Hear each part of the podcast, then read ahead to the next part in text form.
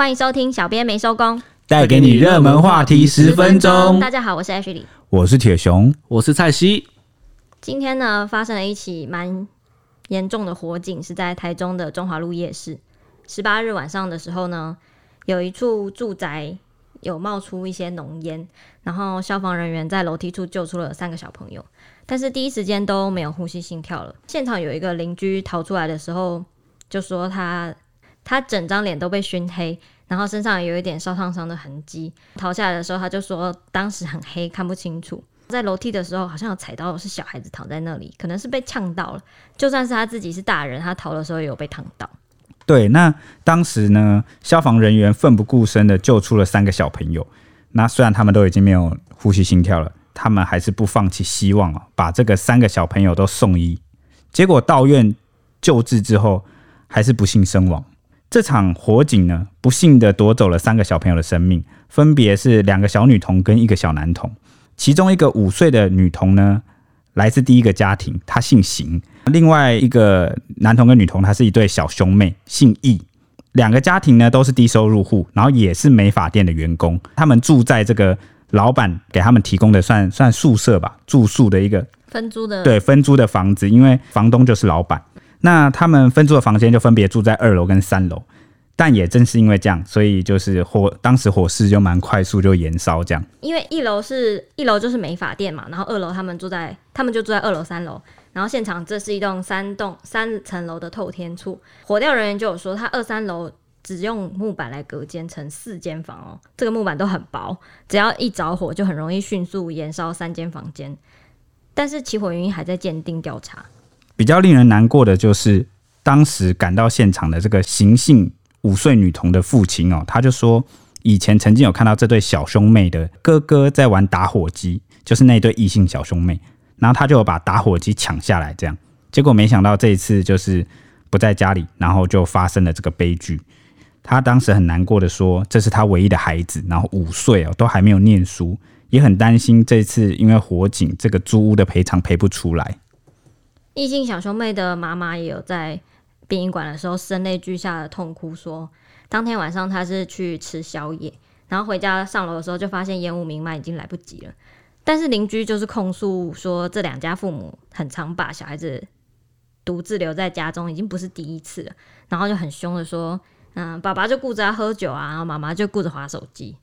对，这这个事件曝光之后，其实网友都蛮气愤的，他们都在骂说。诶，为人父母就应该要陪伴小孩啊啊！可怜这三个小孩子，他们生前一定很害怕，然后就这样子失去了生命。而且也有人就是说，这这些父母去哪里其实不重点，但重点就是把小孩子独自放在家里，这就不对，这就是有问题。尤其他们年纪这么小，就是才五岁啊、三岁，最小的三岁，最大五岁，怎么可以把他们留在家里？那其中就有一个网友讲到，他说他到现在都还不会开打火机。就可能父母照顾的很好了，就是从小到大都没有让他碰这些危险的物品。我觉得打火机真的蛮难用的，你要有那个技术，这样滑下来的时候，这样啪一声，对，才能打火。所以他就认为说，现在的小朋友真的很早熟，欸，诶，年纪这么小就会使用打火机，可见就是其实父母没有陪在身边的这个时间蛮多的。那讲到小朋友早熟，其实今天我们还有一篇文章，万人的暗赞。有一名教育的从事人员就有发文说，他干这行二十年，第一次看到有一个男童是一个小一的新生。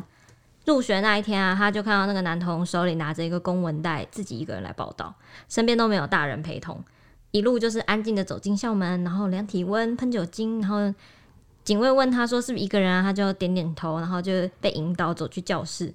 一直到办完手续回家，全程都很勇敢、很独立，让这个看到的人觉得很感慨，就是很难想象他这个小朋友才七岁，让他很担心又很不舍。一个人到学校，这个对大家都有的经验吗？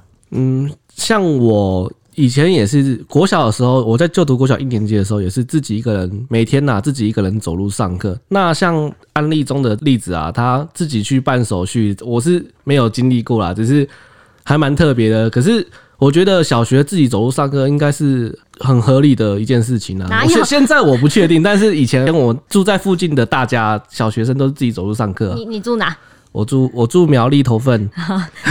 你住国外？大家不要这样，大家不要。我们 你住的是国外？我应该大家都这样吧？没有吧？啊、没有，我就是从小爸爸妈妈都会载我上下学，就是很担心我跟妹妹，因为我双胞胎，我跟妹妹的安危。女生女生可能就是女孩子，可能爸妈比较有保护，像对对对像我蔡西看起来很安全。对，嗯，哎、欸，这样讲不对。我我也是那个、欸，我也是从小一路自己走上学到大，但是主要是因为学校离家里不远了。但如果有一些距离的话，好像家长接送其实也是。蛮正常，看到对对对，看到哪个求学阶段的时候，才会开始学着自己通勤搭车，对不对？国小一路都自己上学，我都自己上学啊。像因为可能是走路只要五分钟到十分钟，反正就是很快啦，所以就自己走加上那个也有老护阿姨在帮忙顾这样子。所以家人还蛮放心的。你不是到国中还是？对啊，像我我我国中的话，因为比较远，大概十五十五到二十分钟就骑脚踏车啊。像高中就是骑摩托车。呃，没没没有没有没有。高中你几岁？你是比我们早熟是不是？没有啦，因为看那个时间过得比我们快。就延毕的大学长都在骑，忍不住就骑了。你 看什么道理？大家不要学我，这个是不好的行为。你不是有被教官叫去吗？对啊，有一次有一次我在上课的时候，就骑到学校，结果一上那个地下道，教官就在我旁边，我就跟他对看。你说他，你骑到一半，他骑到你旁边，对，我们就哇，他也骑车上学，哇，我们都骑车上，我们都骑车上学，我们他上班，你上学，对，他就后来他就告诉下一秒他就说，等一下到教官室找我。你怎么是穿警察局？你是不是穿制服？我一定穿制服啊！我上课穿制服啊！哇，很大胆。如果我是教官，我就叫你去警察局找我。这个先不要啦，我后来也就到教官室找他。但是但是遇到什么待遇，我就这里就先不说了。爱校服务，教教官怎么骑车。好了，那你们有觉得这样子，就是有网友说，这个小朋友的独立其实。不叫独立，因为他这样沉默啊、安静的背后，其实是蛮恐惧、压抑的。那你们会这样觉得吗？我是觉得应该可能要看人、看情况、看个性。因为其实像刚刚讲到说，就是每天都这样这样上学啊，然后自己走回家，能不能训练独立？我觉得是给我蛮多时间，就是一个安静的时间，然后自己思考很多事情，算是一个长大的过程吧。但是不可讳言的是，大家小时候，尤其是小朋友的时候，其实真的对很多未知的事情感到蛮恐惧的。对呀，像如果第一次去学校的话，我觉得真的应该还是要有家长陪同。我说第一次啊，之后可能因为有去过之后，就你你知道那个环对习惯之后，像刚才铁熊讲的，对于未知的总总是会有恐惧感，所以。我就习惯之后再让孩子自己走，应该比较有机会锻炼到他独立这样子。还是对啊，想到那句话，就是不要揠苗助长。对，不要揠苗助长，就适度的啊，适度的陪伴啊，适度的让孩子独立，这个都有其实有一个拿捏的尺度，完全就是要看孩子，就是父母对孩子的了解程度到什么地步。我第一天，我还我永远记得我小学第一天上学，我就算我妈妈有陪我上课哦。那我进到教室以后，我就想说这里是哪里？这里要干嘛？然后我就觉得 我是谁？我在哪？我要做什么？我坐在教室就很想哭，想说我我的妈妈呢？去哪里了？妈妈。那那时候因为第一天的时候，真的隔壁都是陌生人，第一小孩孩子真的会怕，很可怕欸。而且会不会这件事情其实也跟安全感有关？就是我特别没有安全感。哦，有可能哦，有可能，因为小时候的环境跟一些。遭遇有可能会影响你长大的个性。可是我其实有兄弟姐妹，我也不知道我这没有安全感是吗？可是我觉得有兄弟姐妹也不一定就是会有安全感。像我也有兄弟姐妹啊，可是我就觉得还好，因为我姐还会打我。突然爆料，有兄弟姐妹的应该多少都会跟自己打架吧？应该都有都有这个经验吧？对，我妹我妹是打蛮凶的。那其实谈到小朋友，今天还有一条新闻。跟这个台湾生育率有关，我知道今天就是那个美国 CIA 的预测说，台湾会成为二零二一年生育率全世界倒数第一名，最后一名。因为台湾的生育率连年下降，去年的生育跟死亡率就呈现一个黄金交叉，被形容是生不如死，而且尤其是在十五到四十五岁的女性里面，平均只会有一点零七个小孩。换句话说，我看起来就是。一个女性一生中就只会有一个小孩，对，在这个年龄层的分布的确是这样。那财经网美这个胡彩萍啊，也有在脸书发表一些她的看法，因为最近就结合蛮多时事的啦，就很多人针对这个生育率低下，其实做出了很多分析，就有人分析说是，诶，台湾经济压力其实很大，就让年轻一代啊，其实都不太敢生育。然后呢，也谈到跟房市打房哎有一定的关系，也谈到了这个政府的一些政策。胡彩平就认为呢，其实生育率垫底的关键呢，其实是在疫情。怎么说呢？他是这样讲，他说主要原因就是疫情导致了这个东南亚的这个婚姻啊有困难，就是外配啊，让这个外配都没办法来到台湾去来相亲结婚。我的疑惑点越来越多了。对，然后。诶，因为他是这样解释，他说呢，这些年都是外配担任起这个台湾的生育责任，所以他呼吁大家不该把这个生育率低下的原因全部怪罪到房价上。他也说，哦，我讲一句大家不想听，可能不愿意听的这个老实话，他讲的，他讲的，他说呢，房子当然是一种投资，不要再自己骗自己了。这里我就要讲，房子不是投资，房子是民生用品，它是生活必需品啊！没有房子的时候，你要住哪？睡街头吗？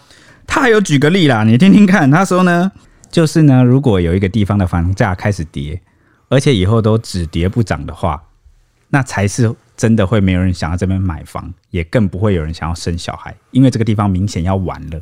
那他还举了第二个例子哦，他说呢，你告诉我，如果你有一只股票。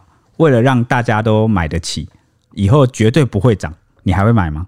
所以呢，现在大家一直吵着要打房的行为，哈，就很像是呃，这个逼迫政府打折给你买好股票一样。这个我还是要讲，房子不是股票。其实他讲的，当然对有些人买房子，你就是想要卖掉的人来说，这当然是一个投资的行为。但是如果你是要买来自住的呢？那他有反驳这一点，他说很多网友在讲说什么房子不是股票，但他就要问了，他就要问大家，房子当然是一种投资啊，为什么呢？因为你买房子一定会先问前景好不好，难道跌的房子你会买吗？像是如果是只准跌不准涨的房子，你才不会要。其实我觉得，我觉得他没有讲到点，是因为大家其实也不是想要政府只准跌不准涨，但是因为。像在台湾，你买房子，你动不动就要背三四十年的房贷，这太夸张了吧？三四十年就等于一个人的一辈子都在打工还房贷。对，那他还要强调一点，就是房价不能跟生育率挂上钩的原因，是因为呢，他说他有认识很多住豪宅的人，然后也都不生。我想要回到刚刚一开始那个点，什么叫做外配是担起台湾的生育责任啊？诶、欸，他的意思是现在。台湾大部分的生育率是来自于外配的小孩吗？诶、欸，他有强调一点，他说呢，主要是因为这个台湾女性不生，其实主要的原因是现代的家庭观念有改变，还有那个生活形态也不一样，所以台湾女性不生，相对于这个外配而言，哦，他们可能是比较符合。某些台湾男性传统家庭的需求，然后所以才在寻求经济保障的情况下呢，然后从他们的家乡来到台湾，对，所以他才说，哎，这生育责任这几年都已经负担了在这个外配身上，还是难以想象。对，只是呢，这件事就有点歪楼哈，从这个生育率一路讨论到这个打房，到底跟房市有没有关系？其实我我觉得这应该是夫妻对于国家未来的安全感可能不佳。这其实跟房价对它也不能说是完全没有挂钩，可能又觉得哦，房价这么贵，我买不起，或者是。台湾的薪水不涨啊，或者是国家政局动荡啊之类的，我觉得很多因素有影响了。对，我觉得的确啦，房市不会是全部的因素，但它不可否认，它可能是一个因素。因为毕竟你房子涨过头了，你连住的地方都没有了，你怎么可能考虑生小孩呢？这是我们回归到一个最基本简单的道理来说，住宿对住宿就是一个很基本的生理需求啊，应该说是一个居住的居住正义。对，对就是大家都希望有地方住。听出来这边两位都是。居住正义的派系，然后我还我还是要说一下，他们说未来房子如果不涨的话，我会买吗？其实我如果我到时候真的要买房子，我一定是考虑它的地段好不好啊，环境 OK，对，生活机能啊。如果我是要买来自己住的话，我其实基本上可能不会考虑说它未来会不会涨。对啊，我也想分享我家的案例。其实我家就是一个标准的，就是为了自住，从来没有考虑过脱手，所以。呃，虽然买的时候很便宜，后来也涨了，但是呢，完全也没有什么特别的感觉。原因是因为这个地方没有打算卖掉了，我们就会一路住到底。对啊，所以其实涨不涨来说，这个不在考虑因素之一啊。那 Ashley，你觉得呢？你觉得，哎、欸，就算是自住族，这个房价的涨跌，买入之后会有影响吗？我觉得有些人可能到了在一个年纪以后，经济能力比较优渥，可能原本住的房子，他想要换一个地方，换到一个更喜欢。然后更方便、更好的地方去住的话，那他就会考虑原本的房子是不是有没有涨幅的空间。如果它只会跌的话，确实是会有点。哦，我懂你的意思，就是呢，就算是自住族，他如果之后这个生活或那个经济条件改善了，他想要换一个更好的居住环境，啊、那他就会开始在意自己原本买的房子有没有涨或有没有跌，因为他要卖掉才能换一间，对不对？对啊，卖掉换一间，那那你就会考虑这间的房子是不是价值不够高，我后面怎么办？对，关于这篇哦，这篇文章其实网友就是吵翻了。但我个人观点是这样，我觉得个财经网美的分析其实也不无道理，但他的角度其实比较主要是站在这个投资者的角度来看待事情，可能没有考虑到一些像那些、嗯、对纯自住族、自住族或者是一些低收入户家庭啊，或者是一些甚至是租屋族的需求啦。所以我总有一个感觉哦，就是诶，其实很多网友们大家各自讲的都很有道理。但呢，它就只是一个角度，好，一个不同的立场。那很多事情，一个完整的全貌，其实是很多因素拼凑起来。大家也可以跟身边的人讨论看看啦，就是关于这件事的看法，生育率啊，房价啊，打房啊，到底呃大概情况是怎么样？大家想法怎样？其实都可以交流。我相信更多的交流会让呃台湾社会对于很多议题更有凝聚跟共识了。今天的时间也差不多，那我们就要拜托 HD 来帮我们预报这两天的天气概况喽。又是我。那今年的第二号台风苏力基，它目前维持一样是强烈台风的等级，距离台湾现在还有一千公里以外。它未来会向北，然后一路慢慢慢慢慢慢转弯。但是在最靠近台湾的时候，大概是礼拜四二十二号，会在鹅銮鼻东南方大概五六百公里的海面上。不过呢，它就算是暴风圈，距离台湾最近的那个距离算起来，也有超过两百公里左右，所以基本上是碰不到台湾的。不会影响到台湾的天气，那未来的天气就会比较受到这波比较干的东北季风影响，各地都会多云到晴，然后只有东半部有零星降雨，主要的雨势都集中在东半部地区啦。不过到了二十一号，台风北上之后，迎风面的地区会降雨的区域会比较扩大一点，但是中南部山区还是维持午后降雨，对我们的旱情没有什么帮助。而且呃，气象专家就有分析说。台风这样没有直接来的影响，反而会带来一些沉降作用，导致中南部的天气更稳定，空气品质会变差一点。那雨势的部分呢，主要是集中在礼拜四之后，而且有一个好消息是，周末可能在二十三号礼拜五到二十四号礼拜六的这段期间，有一波华南的云系会东移，还有一个锋面会接近，全台都有下雨的几率。有推估，这是一个四月最具规模的一波降雨，但是还有变动的空间，还是可以期待一下。以上是今天的天气预报时间，谢谢大家。那我们下一集见喽，拜拜，拜拜。